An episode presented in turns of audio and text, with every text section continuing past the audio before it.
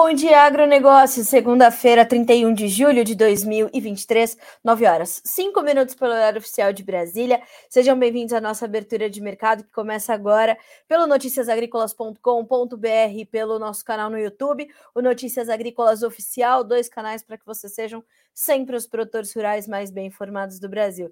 Eu já, eu já começo te desejando uma excelente semana e que juntos a gente possa seguir chegando com informações e, claro, te ajudando a tomar boas decisões, lhe dando insumos para isso. Eu te lembro que o Bom Dia Agronegócio tem o apoio da Cochupé, a maior cooperativa de cafeicultores do mundo, que temos também o apoio de Letícia Guimarães, que pelos bastidores garante a nossa interatividade. Então, esse espaço que tem aqui ao seu lado é, é justamente para você participar, para você mandar suas perguntas, suas dúvidas, críticas e sugestões. Nosso objetivo é estar juntos aqui, combinado assim? Vamos então chegar com os preços. Hoje vamos falar bastante sobre o que podemos esperar com os negócios para soja e milho nesta semana. Vamos falar sobre esse recuo nos preços do trigo, que passa de 3%. Vamos falar sobre as últimas notícias ali do conflito entre Rússia e Ucrânia. Vamos falar ainda sobre as chuvas torrenciais que chegaram à China e causaram estragos bastante consideráveis. Enfim, hoje temos bastante, como toda segunda-feira, temos bastante assunto para tratar. Vamos juntos então, e claro que a gente começa Primeiro, contextualizando você com os mercados, te trazendo a nossa rodada de preços. Para começar, na Bolsa de Chicago, nós temos 2,2% de queda na soja, agora contrato novembro valendo 13 dólares e 52 centes por bushel, o milho 5 dólares e 14 com uma queda de 2,7%, o trigo lidera as baixas com 3,4% de queda agora e 6 dólares e 80 centes por bushel. Ainda em Chicago, nós vemos baixa de 2% no, perdão, de 1,3% no farelo para 400, e 400 dólares e 50 centos por tonelada curta e no óleo de soja 2,6% de baixa, 60 centos mais 78 por libra peso. Então nós temos aí uma pressão para grãos, soja e derivados de soja bastante agressiva. Já na bolsa de Nova York, as soft commodities sobem todas. O café tem alta de 1% agora para 1 dólar e 59, mais 40 por libra. O açúcar 23 centos mais 91, subindo 0,1% depois da despencada forte da última semana. O algodão sobe 1,1% para 85 centos, mais 21 por libra peso. E a gente vai começar a checar agora os demais grupos de commodities e, como sempre, a gente vai é, ali é, iniciando os trabalhos pelo petróleo. No WTI, temos 1,02% de queda, são 81 dólares e 40 centavos por barril. No Brent, que é referência para o quadro global de oferta e demanda, negociado na Bolsa de Londres, a queda de 0,8% agora para 85 dólares e 11 centavos por barril. Na última sexta-feira, Jonathan Simeão entrevistou o especialista nesse mercado, Thiago Davino, analista da Greenvest, que afirmava que o mercado fechou a semana passada com leves ganhos, com foco na macroeconomia, né, é, vendo uma tentativa de respiro, uma melhor é, sinalização, enfim, é, uma tentativa de, de, retomada de recuperação. Todavia, uh, em todo o mês de julho, acumula altas de perto de 16% os preços do petróleo. Então, é importante você manter aí no teu radar também este, este mercado. Gás natural hoje sobe 1,5%, o ouro cai 0,2%, a prata sobe um pouquinho, 0,03%, e o cobre tem alta de 0,5%. Enquanto tudo isso acontece, vamos checar também o dólar index, é importante, e nós temos uma pequena alta de 0,07% para 101.477 pontos. Dólar index, portanto, já já nós temos também o dólar comercial aqui no Brasil já funcionando para você ter a sua referência, a nossa referência para a formação dos nossos preços aqui no Brasil.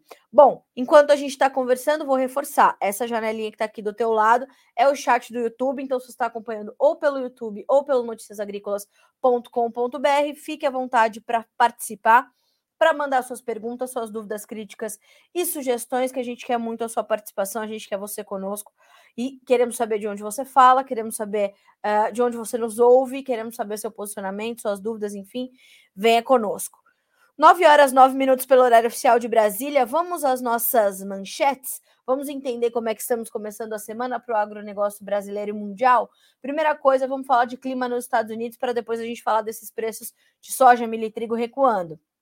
Então, nós temos, ou nós tivemos, melhor dizendo, uma, um final de semana de chuvas nos Estados Unidos, né? Essa imagem que vocês estão vendo ao meu lado é o acumulado de chuvas entre 29 e 30 de julho. Percebam que é, elas tiveram uma distribuição melhor, ela, ela, elas pegaram quase todo o Corn Belt, em especial partes importantes ali do oeste que precisavam destas chuvas. Nós sabemos que as chuvas uh, têm sido melhores e volumes mais intensos ao leste do cinturão. Então, algumas regiões do oeste receberam essas chuvas, e segundo aqui um levantamento do grupo Laboro, pelo seu Ginaldo Souza, ele nos diz: as chuvas do final de semana, embora tenham, embora tenham coberto parcial ou totalmente os estados do leste do Corn Belt, então leste de Iowa.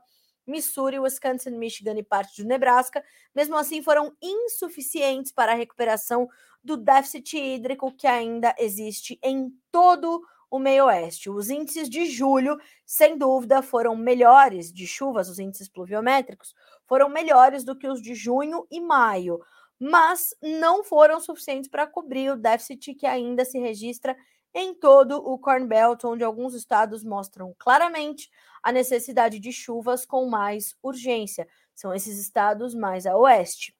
O que, que a gente vai esperar agora? pelo novo boletim semanal de acompanhamento de safras que o USDA traz nesta segunda-feira, às 17 horas, horário de Brasília. Na semana passada, o que vimos? Uma manutenção no índice de boas ou excelentes condições para lavouras de milho em 57%, uma ligeira redução na soja de 55% para 54%. Segundo as perspectivas do Grupo Labor, do seu Ginaldo, eh, nós temos a, a possibilidade de uma nova redução hoje para ambas as culturas de 1 a 3 pontos percentuais. Poderíamos então ver isso acontecer às 17 horas, horário de Brasília, quando o mercado já estiver fechado.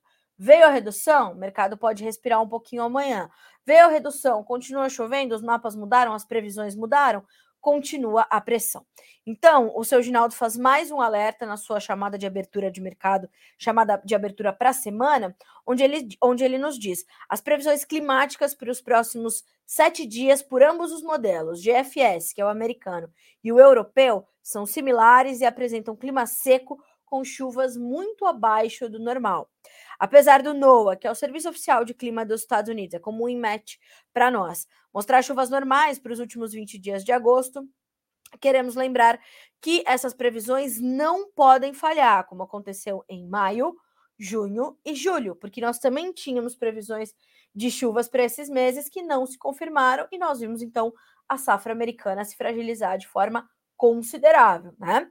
Uh, e aí ele diz assim, ó, sob pena de termos sérios problemas de produtividade, consequentemente forte redução tota do total da safra americana, com elevação dos preços na bolsa de Chicago.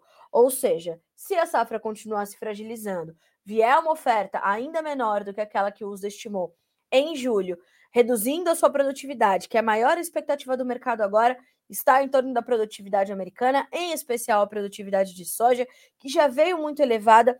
Nas, nos primeiros números ali do USDA, os analistas já falavam sobre uma, sobre uma produtividade muito audaciosa, que seria muito difícil, precisaria de um clima perfeito para se, se conseguir. Não veio esse clima perfeito, mas também na última semana o USDA não revisou. No último relatório mensal, o USDA não revisou para baixo a sua, a sua quantidade de soja. Então, agora é preciso a gente entender o que, que o dia 11 de agosto. Então, em mais 10 dias, a gente recebe o novo boletim mensal de oferta e demanda do USDA, que deve mexer bastante com o mercado. Geralmente é um boletim importante para o andamento dos preços, né? Porque nós já entendemos como foi julho, que é um das lavouras e o comecinho de agosto. Então, agora é focarmos, quando a gente pensa em safra americana, nesses reportes que saem todas as segundas-feiras sobre as condições das lavouras e também olharmos naturalmente para esse boletim e essa expectativa que o mercado vai construindo para o reporte mensal de oferta e demanda, dia 11 de agosto, a chegar pelas mãos do USDA, ok? Então vamos ter foco e atenção a essa condição climática nos Estados Unidos.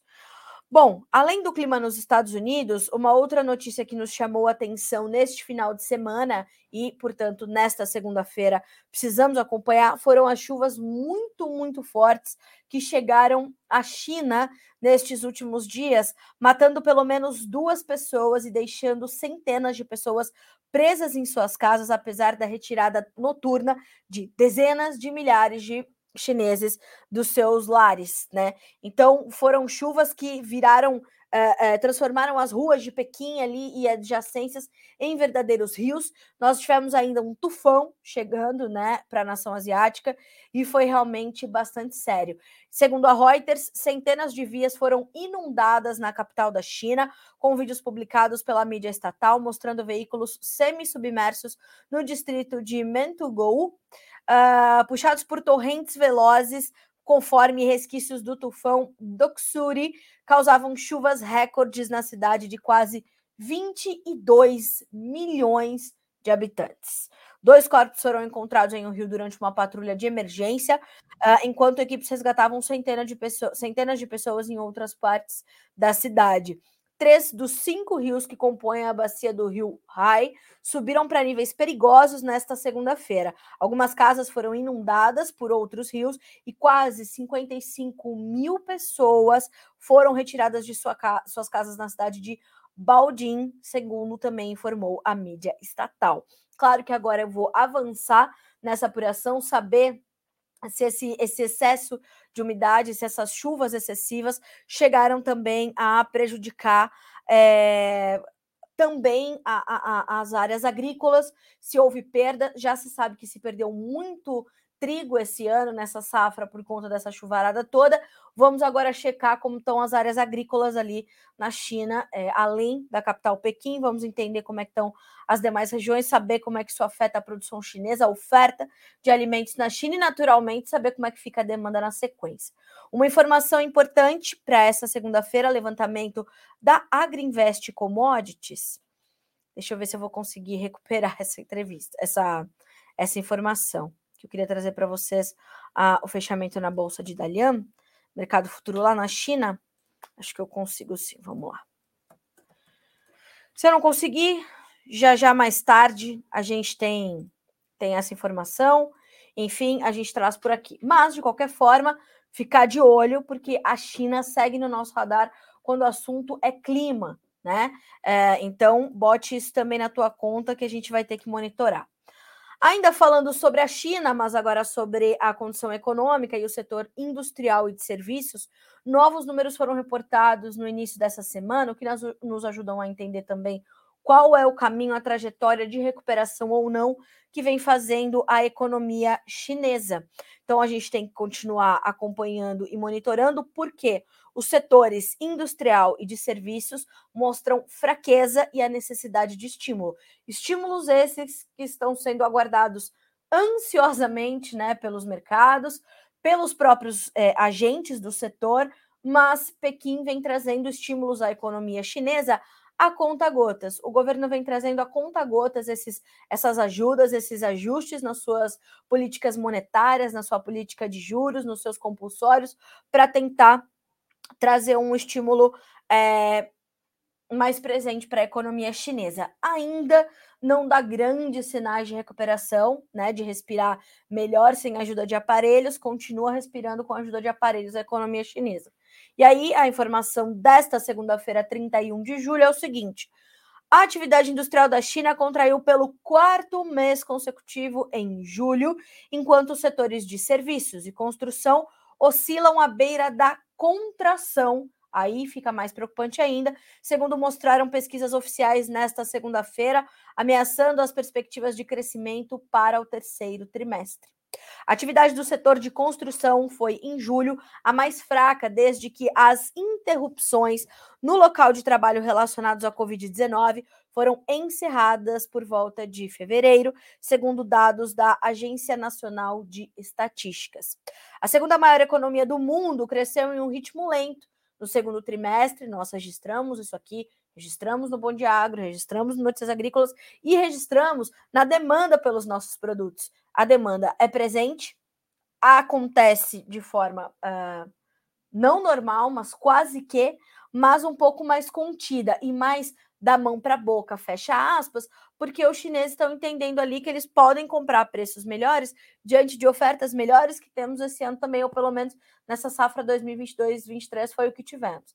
Então, a demanda chinesa também está um pouco mais retraída, caminhando nessa mesma lentidão, então caminhando aqui os demais os demais setores, né? E já que a demanda permaneceu fraca no país e no exterior, levando o Politburo, que é o órgão decisório do Partido Comunista, a descrever a recuperação econômica como tortuosa. A gente concorda, Partido Comunista, realmente é uma recuperação bem a trancos e barrancos, vai tropeçando, os obstáculos realmente são grandes. Os anos de pandemia em que a China decidiu pelo Covid zero, tolerância zero ao Covid-19, já se sabia, ia trazer é, é, essas, essas consequências muito agressivas para a economia, como trouxe para as economias mundo afora. Agora, quando a gente pensa numa economia do tamanho da China, aí é, é, mais duro ainda. Então, o índice de gerentes de compras, o PMI oficial da indústria, subiu para 49,3 em julho, contra 49 em junho, mas ainda abaixo da marca de 50 pontos, que divide contração de expansão. Então, abaixo dos 50, ainda está ali, ó, na beira, está escorregando para contrair. A última vez que esse indicador apontou contração por mais de três meses consecutivos foi entre maio e outubro de 2019, pico da pandemia, né? Ou antes da pandemia, sugerindo que o sentimento negativo entre os agentes de fábrica havia se tornado especialmente persistente. Uh, então, a gente vai olhando para isso. Eu não deixo de lembrá-los nunca que quando a gente pensa em China, o setor da construção civil é um setor que tem um peso muito, muito forte sobre esse mercado, eh, sobre essa economia, né? O setor da construção civil tem uma participação no PIB que é gigantesca, então tudo isso precisa ser considerado, tá? Então vamos monitorando, vamos acompanhando e vamos entendendo que precisamos ainda pontuar sobre a economia chinesa. Eu estou alinhando uma entrevista com o professor Dumas Damas, aqui para o Bom Dia Agro, para a gente falar sobre isso e entender como isso pesa no nosso dia a dia, né? Como é que a gente vai olhar para isso e para o agronegócio brasileiro concomitantemente? Como é que uma coisa é, é, impacta a outra, tá? O que nós temos de informação? Que a China, inclusive, é, comprou cerca de 40 barcos, de acordo com o levantamento da Agriinvest, de soja na última semana, mas já no meio a meio, né? Um pouco de soja americana, um pouco de soja brasileira. Por quê? Aí, uma análise também de um, de um outro especialista americano. A China está de olho na safra americana, sabe que vai ser menor, sabe que aqui o nosso volume começa a diminuir de soja, então, tanto soja americana quanto, quanto brasileira deverão ficar mais caras, já estão ficando um pouco mais caras, menos atrativas para os compradores, e eles foram garantindo, na semana passada, compraram os, os chineses nos Estados Unidos quase 1 milhão e 700 mil toneladas de soja, porque estão atentos sabem que a safra lá vai ser menor e que o preço vai subir. Então, uma coisa pela outra, eles vão ali, né? Ninguém joga esse jogo melhor que eles, dos compradores. Então, eles vão ali garantindo as suas oportunidades, sabendo para onde podem caminhar, né? Então, é preciso colocar a China, ou melhor, não dá nem para tirar a China do, do teu horizonte, tá? Bota uma foto ali do Xi Jinping na sua mesa de trabalho e fala: "Oh, meu Deus do céu, Vai comprar, não vai comprar? Como é que vai ser? Converse com o Xi Jinping, não é? Então, é, é, é isso. Você não pode tirar a China do teu radar. Nunca, jamais, em tempo algum, tá? Conversa com ele. Conversa e observa. E, claro, acompanhar aqui o Bom Dia Agro, que tem sempre notícias da China, né?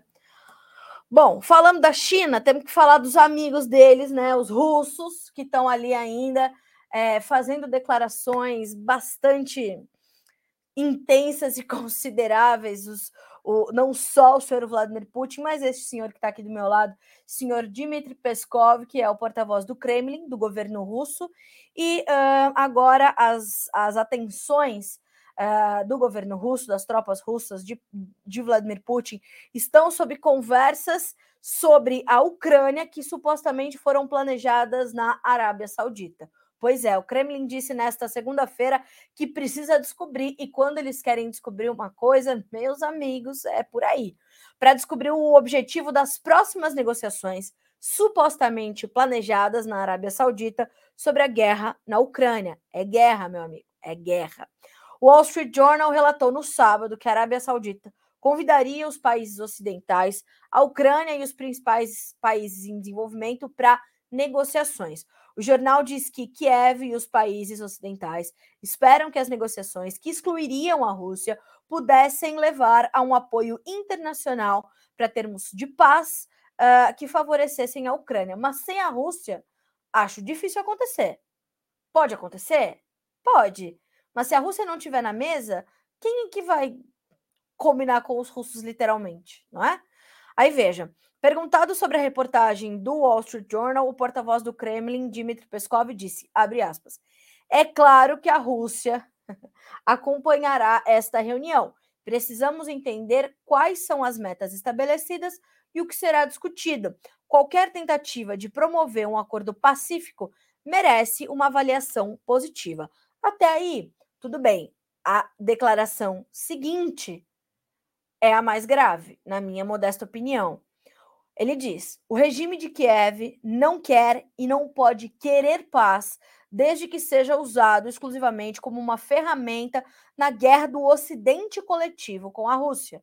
Fecha aspas, disse ele em uma ligação com repórteres. Ou seja, é, eles sabem, né, que estão ali tentando combinar algumas coisas sem eles, eles não estão felizes e eles estão acusando agora uh, Kiev, Volodymyr Zelensky, a Ucrânia, de uh, uh, não querer paz, mas querer um pedacinho ali entre os grandões do Ocidente e principalmente a sua cadeira na OTAN, né? Que é, e não vamos esquecer que a Rússia bombardeou portos ali do Rio Danúbio numa fronteira muito, muito perto da Romênia. Romênia, país que é membro da OTAN. Chegou na Romênia, a Romênia foi atacada, foi atingida, atacada não, mas foi atingida, a de raspão, não importa. Toda a OTAN tem que responder. Tá na regra. Se você chegar lá na OTAN, pedir o um manual da OTAN, tá escrito isso. Então, imaginem vocês a escalada que continua este conflito, né? E as declarações, as guerras retóricas de narrativa, elas são muito, muito agressivas nesse momento e serão, né? A gente precisa lembrar também que a própria Arábia Saudita ela já vem trazendo essa, essa disposição para mediar o conflito, como foi o caso da própria Turquia, que conseguiu, inclusive, por um ano, manter o corredor humanitário ali de exportação de produtos agrícolas da Ucrânia. Então, quer dizer, a gente tem esse, essas tentativas de mediação. Agora, nem Volodymyr Zelensky, nem Vladimir Putin arredam o pé. Então, é, mais tarde, né, mais cedo, né, o príncipe herdeiro saudita, o senhor Mohammed bin Salman, uh, já havia então expressado a sua disposição para mediar este conflito. Uh, e na última semana, o Vladimir Putin também recebeu um outro esfrega que veio da África. Falou: meu querido, você está aí comprometendo não só a, a Ucrânia, mas o mundo inteiro quando você sai desse acordo. Você precisa voltar para o acordo. Ele falou: negativo, não vou voltar, ninguém está atendendo o que eu estou pedindo. E a, a, a, os líderes africanos na cúpula do, do BRICS, do Banco do BRICS, que aconteceu na semana passada, lá em São Petersburgo, na própria Rússia. Então, os líderes africanos fizeram esse chamado.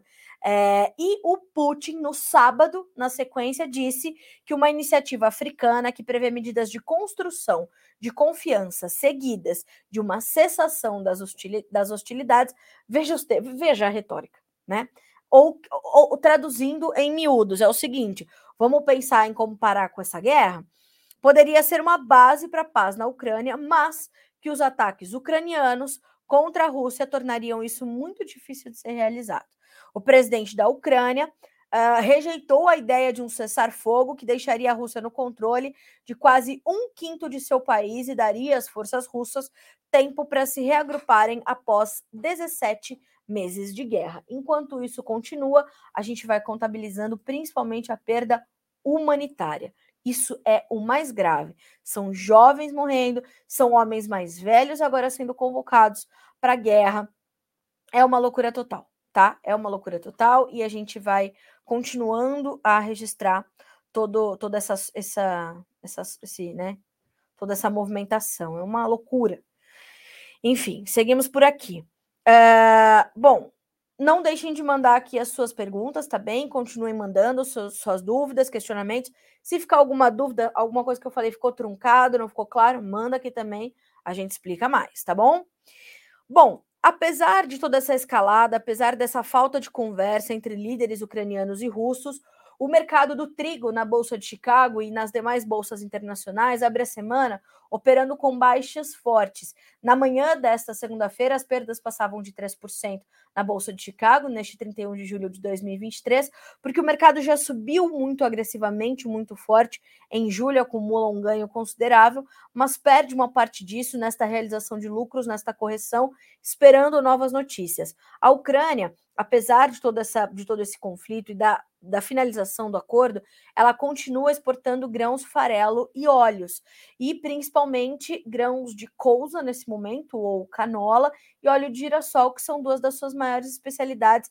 País, uh, a Ucrânia, sendo uma das principais fornecedoras desses dois produtos para o mundo. Então, quando a gente pensa nisso, a gente sabe que, de alguma forma, a Ucrânia consegue continuar abastecendo, mesmo que parcialmente, os seus principais mercados.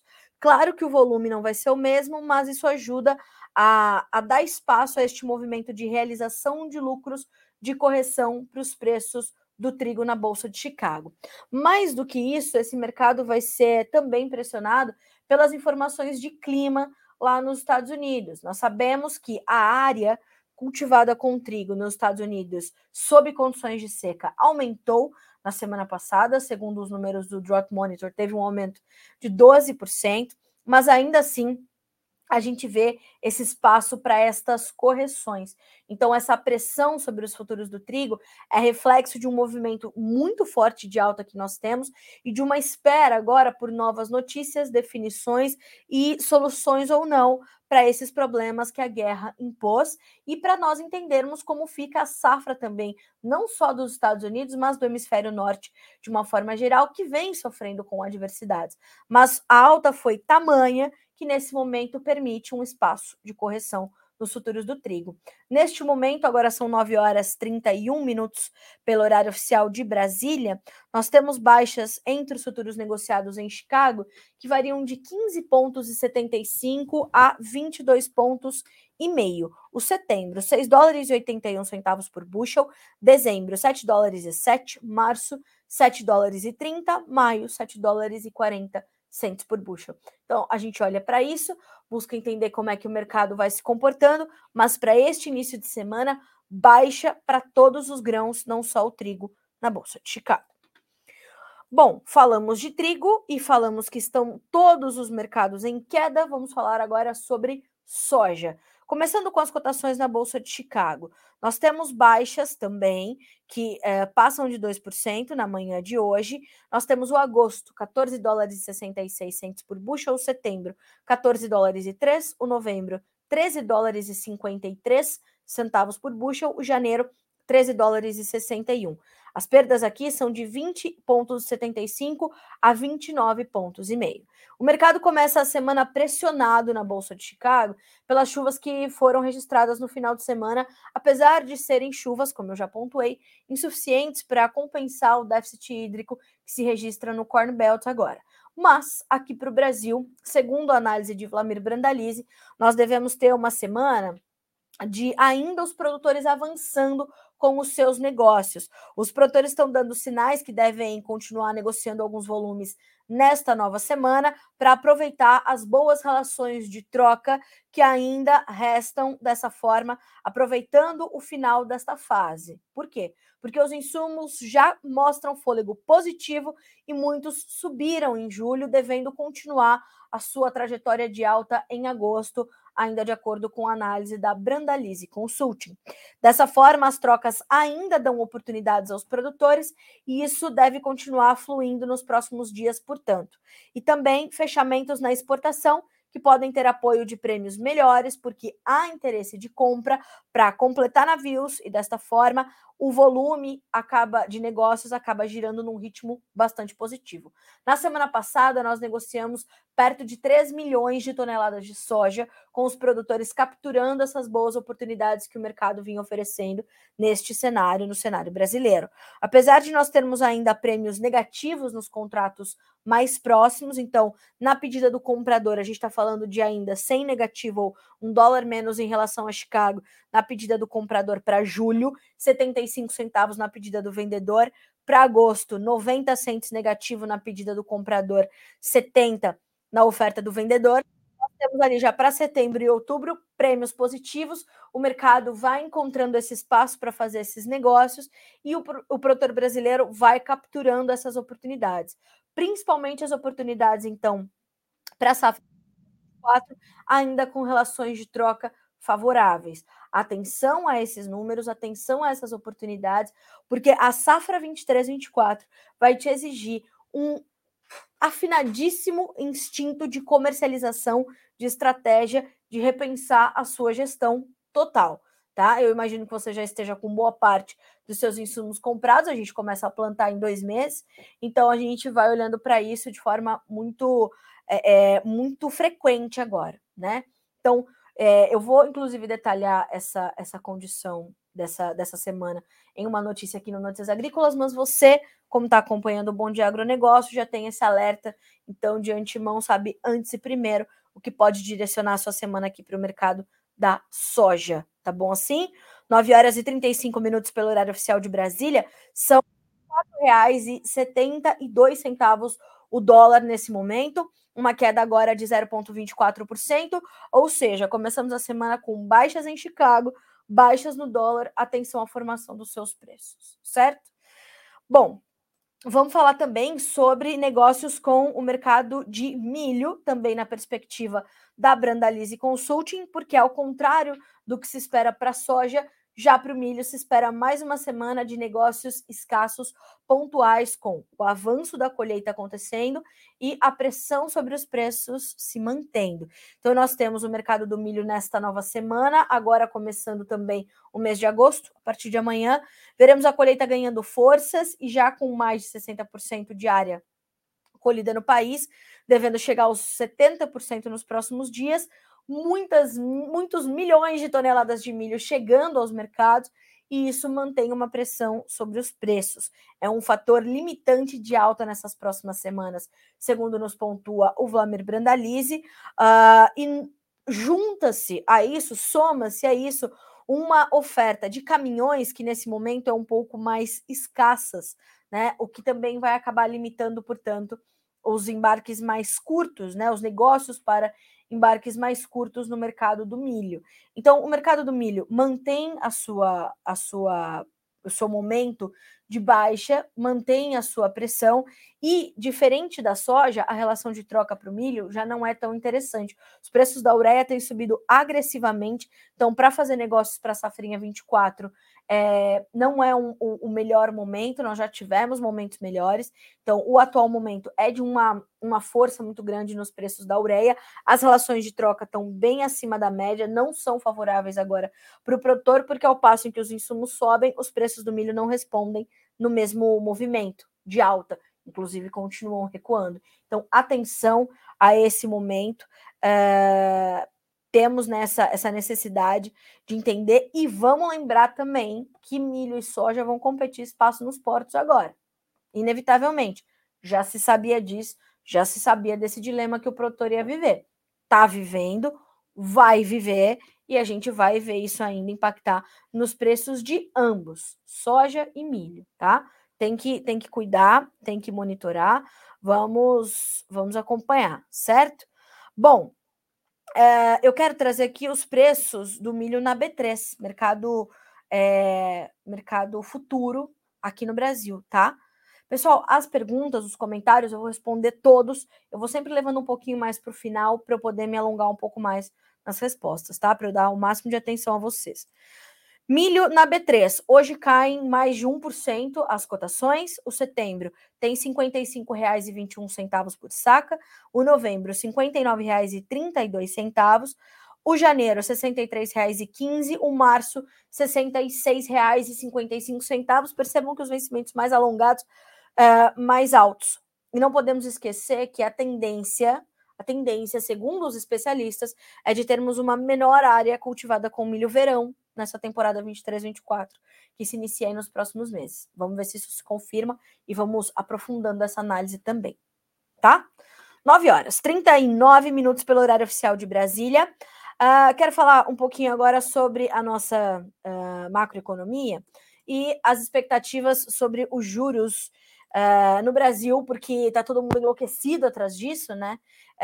E pesando ali na do Campos Neto, dizendo que, ah, meu Deus, este, este camarada, o presidente falou que quem colocou este camarada lá, este homem, este senhor, né? Enfim, qualquer falta de decoro é mera coincidência, mas graças a Deus a gente chegou na semana em que temos ali uma nova reunião do Copom, o Comitê de Política Monetária, acontece entre 1 e 2 de agosto, então terça e quarta, e na quarta a gente deve ver ser anunciada a nova taxa Selic ou a nova taxa básica de juros do Brasil, e as expectativas variam do mercado de um corte de 0,25 a 0,5%, ou seja, 0,25 ponto percentual a meio ponto percentual na Selic, que atualmente é de 13,75% ao ano. Os agentes financeiros estão vendo né, o, o, acirramento dos integrantes do governo federal à, à política monetária é, praticada até esse momento pelo Banco Central, ali liderado pelo Sr. Campos Neto,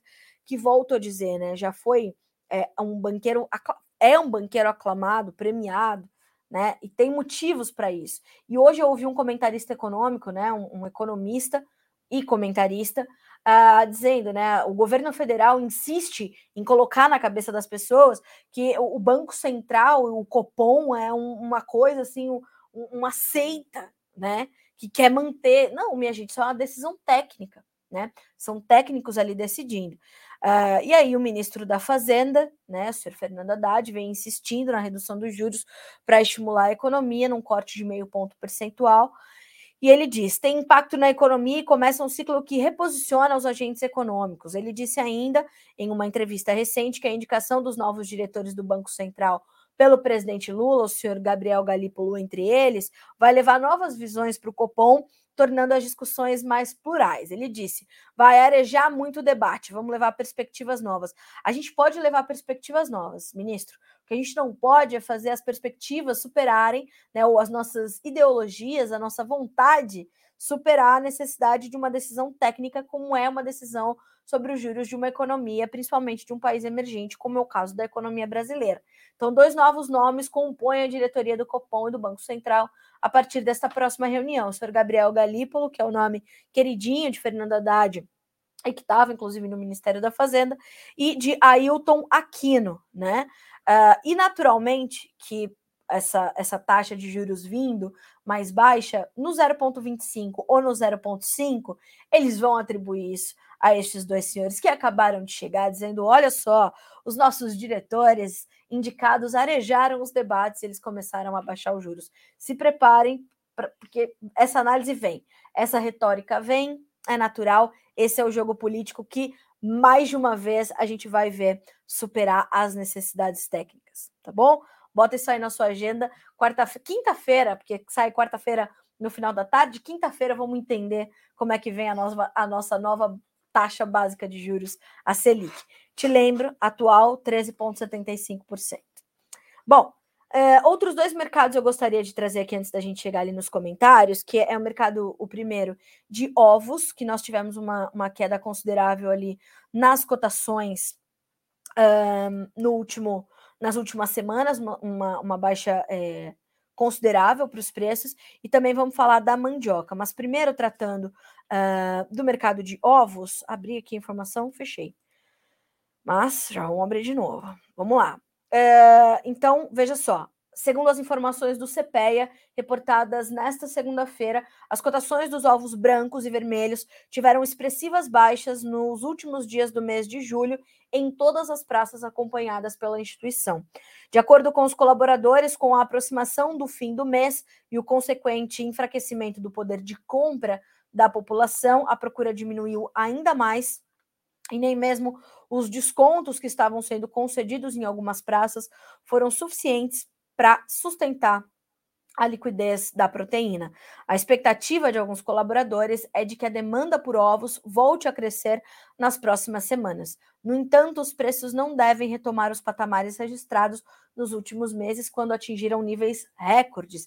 E na última sexta-feira, Letícia Guimarães trouxe uma entrevista com o analista de mercado da Scott Consultoria, o senhor Felipe Fabre, que disse, que disse, perceba, eu falei sobre as altas, ó, Apesar de queda nos preços dos ovos ao produtor neste final de julho, o valor ainda é 22% maior do que no mesmo período do ano passado, ou seja, em julho de 2022.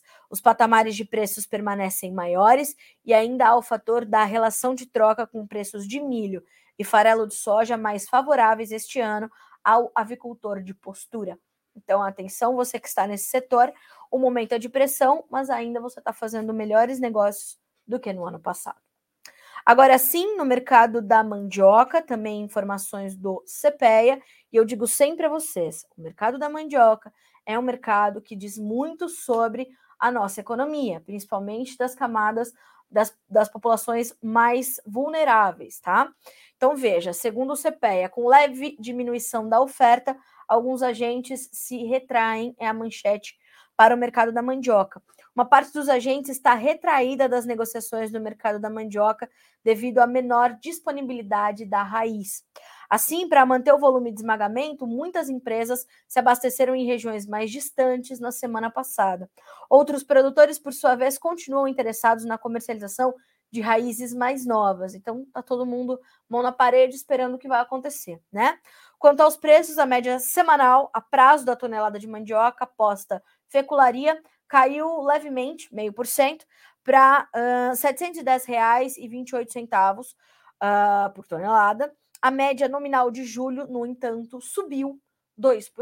Então, o mercado está ali meio travado, não sabe se, se sobe, se desce, para onde vai, porque os agentes agora estão retraídos. A gente vai alinhar também uma entrevista com o pesquisador do CPEA, com a, a aqui para o nosso Bom de Agronegócio, o Felipe Fábio Isaías Felipe, nossa, me fugiu o nome agora do colega, mas lembrei, Fábio Isaías Felipe, para a gente entender um pouquinho mais a fundo esse mercado, volto a dizer, importante indicador da nossa economia, tá? Então vamos acompanhar. 9 horas 46 minutos pelo horário oficial de Brasília. Dadas as nossas manchetes, vamos aqui agora chegar aos nossos comentários. Eu vou começar de baixo para cima, porque o Luciano Porto está me pedindo a para repetir a previsão dos prêmios para setembro e outubro. Posso sim.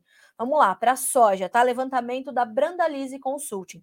O prêmio para setembro, na pedida do comprador, eh, na, na oferta do comprador, 10 acima, ou seja, 10 centavos acima da referência de Chicago. Na pedida do vendedor, são 30 cents mais, tá? Já positivos para setembro e outubro. Para outubro, no, na perspectiva do comprador, 20 centavos para cima. Na perspectiva do vendedor, ele pede 50 cents mais do que Chicago, tá, Luciano? Então, é, essa é a perspectiva da Brandalise. Vamos ver como é que a semana começa para os prêmios, porque como temos baixas para Chicago e baixas no dólar, pode ser que o prêmio possa ter uma reação. Mas estamos começando agora o mercado, então o mercado brasileiro espera o dólar abrir, se firmar, firmar ali uma, uma, uma, clareza nos negócios e a gente vai começar então a entender como é que ficam os prêmios para esta segunda-feira, para este início de semana, que começam valendo a partir dessa referência e vou dizer aqui alguma coisa também sobre os prêmios, isso é muito importante, tá? Uh, é assim, as pessoas, é, é, muitas vezes elas ligam aqui dizendo assim, Carla, ou, ou, qualquer pessoa que atenda, ah, eu não tenho esse prêmio, eu não, eu não, não tenho esse valor, eu não tenho. Não, vocês não têm esse valor. Esse valor é um valor de indicativo, é uma referência. Os prêmios, eles são formados e eles caminham e se mexem ao longo do dia de acordo com Chicago, de acordo com o dólar e de acordo com a, o comportamento das compras e das vendas. Então, cada trading tem o seu prêmio e são inúmeras referências. Os, os, os meses né, também são diferentes e os prêmios mudam de acordo com uh, as, as ofertas, a, a, as condições de pagamento também. Então, uh, né, é, é, a gente tem que ir monitorando, tem que ir olhando, tem que, né? é, é, entendendo que isso é uma referência, isso é apenas um indicativo, tá? Nos prêmios. A gente traz esse indicativo para que vocês tenham uma referência para negociar, tá bom? Vamos lá. Agora sim, vamos começar lá de cima para eu poder responder a todos. Bom dia para Neide Rosa, foi a primeira, o João que, que falou, né? Que é a primeira a chegar na sala. Hoje foi a Neide. Bom dia, Carlinha. Bom dia, Neide. Bom dia também para o Anderson Kronbauer, de Catuípe, no Rio Grande do Sul. Bom dia para o Cleiton Couto, para Viviane Crestani, da Cevale de Naviraí. Bom dia, aliás, pessoal, só atualizando as informações sobre aquela tragédia que aconteceu na Cevale de Palotina, no Paraná. Uh, nós vimos né, que está instaurado um, um, inquérito, Polícia Civil e tudo mais, para investigar os atos, né, os atos não, os, os acidentes, né? É, teoricamente teria sido uma explosão que começou ali num armazém. É, a Cevale já se, se posicionou, já se manifestou mais uma vez, dizendo que está custeando todas as despesas das famílias afetadas, está também é, colaborando com as investigações, naturalmente. É, nós ouvimos né, é, a mídia falar com funcionários da Cevale que reiteraram mais de uma vez que a Cevale estava com todas as suas normas rigorosamente atendidas, que tinha um foco e tem um foco muito grande na segurança dos seus colaboradores. Enfim, foi uma tragédia, foi uma fatalidade e a Cevale está fazendo, está cumprindo o seu papel de fazer os atendimentos. Inclusive, casas ao redor da Cevale que tenham sido afetadas é, e comprovados os laudos por conta da explosão também serão, é, essas famílias também serão ressarcidas pela cooperativa. Então, é, essas são as últimas informações, né? Nós temos do caso. Nós sabemos que ainda é, o número de mortos atual está em oito, mas ainda há um desaparecido, né? Então, o número de mortos pode subir. Por quê? Porque, é, teoricamente, ainda haveria uma pessoa sob muitas toneladas de milho, seriam 10 mil toneladas de milho, e a máquina que faz a remoção desses grãos tira apenas 300 toneladas por hora.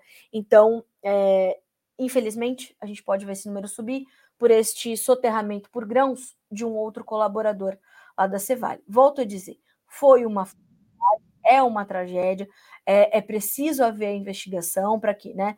Mas também os, os especialistas têm falado muito sobre as condições das estruturas da Cevale tudo de acordo com as normas, né? Então, os capturadores de poeira ali nos túneis que, que, que, que é, fazem o transporte dos grãos, enfim, estava tudo dentro dos conformes, tudo dentro das regras, rigorosamente cumprido. Acontece. E a gente tem que, claro, continuar noticiando, continuar buscando, investigando, ajudar as famílias, ressarcir essas famílias. A Cevale tem feito isso. Então, Caso a gente venha mais à frente a saber mais alguma coisa, a gente vai, claro, é, trazer todas essas respostas para vocês por aqui, tá? Uh, bom dia também para dona Neuza de São Paulo, para dona Eliana que está aqui em Valinhos nos acompanhando, o Adelar Becker, Wagner Pelissari de IP São Paulo, bom dia. Uh, o Neumar Fessel, bom dia, Carlinha, uma linda semana para você. Obrigada, meu amigo, para você também. Me aceita no LinkedIn, pode deixar, pode deixar que vou chegar ali na, né, saindo do estúdio, vou checar ali o meu LinkedIn, vamos estar conectados, tá, Neumar? Obrigada pelo, pelo carinho. Valquíria, bom dia a todos, uma ótima semana, obrigada para você também. O Luciano Porto, semana iniciando péssima para o agro brasileiro, soja afundando em Chicago, resto dos prêmios subirem no Brasil. Vamos monitorar, né, meu amigo? Vamos saber como é que começa. Fernanda Martins, bom dia, Carla. Você acredita que teremos um pico na logística com insumos para a próxima safra e escoamento de grãos? Não só teremos, como já estamos tendo, tá, Fernanda? Vai acontecer. Vai acontecer porque nós temos a mesma frota de caminhões, nós temos as mesmas rodovias, os mesmos portos, e a gente não avançou com a nossa infraestrutura logística do pós-colheita até a nossa soja chegar na China, chegar em qualquer outro lugar, o nosso farelo chegar na União Europeia, enfim. Então, perceba, é, vamos ter, não tem outro jeito, tá? É, vamos ter, e como eu falei, já estamos tendo. Então, sim, é, é preciso planejamento, tá? Por isso que eu venho falando há, há tempos não dá para pensar só no ah, a hora que o preço estiver alto, eu vou. Não dá para ser assim. Tem que ter gestão, tem que ter planejamento comercial. Passa pelo planejamento comercial o teu planejamento logístico, tá? Para você não perder a sua competitividade. Francisco Fontana, aí que tá o erro. Quando o preço cai, o produtor devia parar de vender. Pois é, tá aí a, a, a opinião, a perspectiva do Francisco Fontana. Obrigada, Francisco. O Emerson Antoniacomi, bom dia, Carla, abençoada semana. Obrigada, meu amigo, para ti também. O Everton Borges, Carla, esses juros da taxa Selic deve ser ruim ou bom para agricultura e pecuária? Olha, Everton, o, o, juros mais baixo ele vai atrair mais investimentos. Inclusive, ele pode promover mais investimentos do próprio setor do agronegócio, naturalmente. O que o que a gente precisa cuidar é da gente não sair por aí baixando juros na canetada e a gente promover um novo ciclo de inflação, como aconteceu, né? Não pelos juros, mas a gente tinha uma inflação muito grande, a gente precisou subir os juros para conter a inflação, agora a gente precisa ter cuidado nessa baixa. Então, juros mais baixos, ele pode de fato atrair mais investimentos, então pode atrair mais investimentos também no setor agropecuário. O setor já tem juros diferenciados que vêm ali descritos no plano safra, né? tanto pequenos agricultores e agricultores familiares, como agricultores de pequeno e grande porte. Então, é, vai depender né, do, do que a gente está do que a gente está tratando. Mas até esse momento seria sim uma notícia positiva, porque, volto a dizer, juros mais baixos vão promover mais investimentos, investimentos vão gerar mais produtividade, mais emprego, enfim. Então, é, é importante, óbvio que é importante a gente tratar de juros mais baixos, né? Então, por aí. 9 horas e 55 minutos pelo horário oficial de Brasília. Dadas as nossas manchetes, eu vou até checar se subiu mais alguma coisa novinha em folha para vocês aqui no Notícias Agrícolas. Fora abertura do mercado de café, já temos. Temos também mercado do açúcar, o açúcar recuando, a so, uh, uh, o café trabalhando com leves altas, o açúcar estava subindo, passou a cair novamente. Temos também uh, Boletim Focus, que já foi divulgado nesta segunda-feira, e parece que o mercado bateu o martelo na, na expectativa de um corte de 0,25 percentual. Na expectativa, quarta-feira, 18 horas, horário de Brasília, tem a nova Selic. Acho que nunca esperaram tanto essa Selic como agora, né?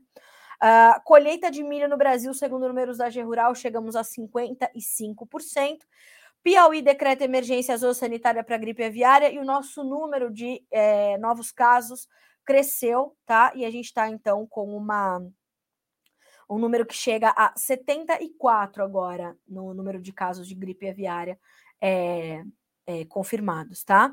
É, mais do que isso, lembro vocês também que uh, o ministro Carlos Fávaro segue, né, tratando ali da sua, da sua missão Ásia e agora países árabes. É, ele foi para a Arábia Saudita e a notícia é: ministro Fávaro conquista parceria saudita para recuperação de pastagens brasileiras, que boa notícia, e renova a parceria da JICA com o Brasil para a conversão de pastagens. Um outro número bastante importante, também que foi divulgado pela Conab na última sexta, foi a nossa estimativa, ou a estimativa para a nossa produção de carnes no Brasil, é, e falando o seguinte, ó. Estimativa de produção ultrapassa 29 milhões de toneladas de proteínas e atinge maior nível da série histórica. Vamos acompanhar. Coisa boa. Estamos produzindo mais é porque tem para quem comprar, tá certo? Para quem vender, perdão. É, isso é outra coisa que eu aprendi com os analistas, consultores de mercado, principalmente com o Leone Severo. O produtor não é bobo, não está aumentando a produção porque ele quer guardar, ficar lá olhando, dando nome para os grãos de soja, para os grãos de milho dele. Não. Ele está produzindo mais porque ele quer vender, porque tem para quem comprar, para quem vender, tem quem quer comprar, né? As pessoas continuam comendo mais e melhor no Brasil, inevitavelmente, eh, no Brasil, no mundo, eh, mas precisam é, driblar naturalmente também os obstáculos e os efeitos da distribuição de renda, da geração de emprego e tudo mais. Então, né, é, é mais ou menos por aí, tá? 9 horas e 57 minutos pelo horário oficial de Brasília. Eu vou encerrando por aqui o Bom Dia Agronegócio desta segunda-feira. Desejo que a semana seja produtiva, de bons negócios para você, de boas decisões. Amanhã estamos novamente por aqui, tá certo? Agora, a partir das 9 horas, sempre, é, horário de Brasília, certo assim? Amanhã a gente se vê. Até mais. Boa segunda-feira para você.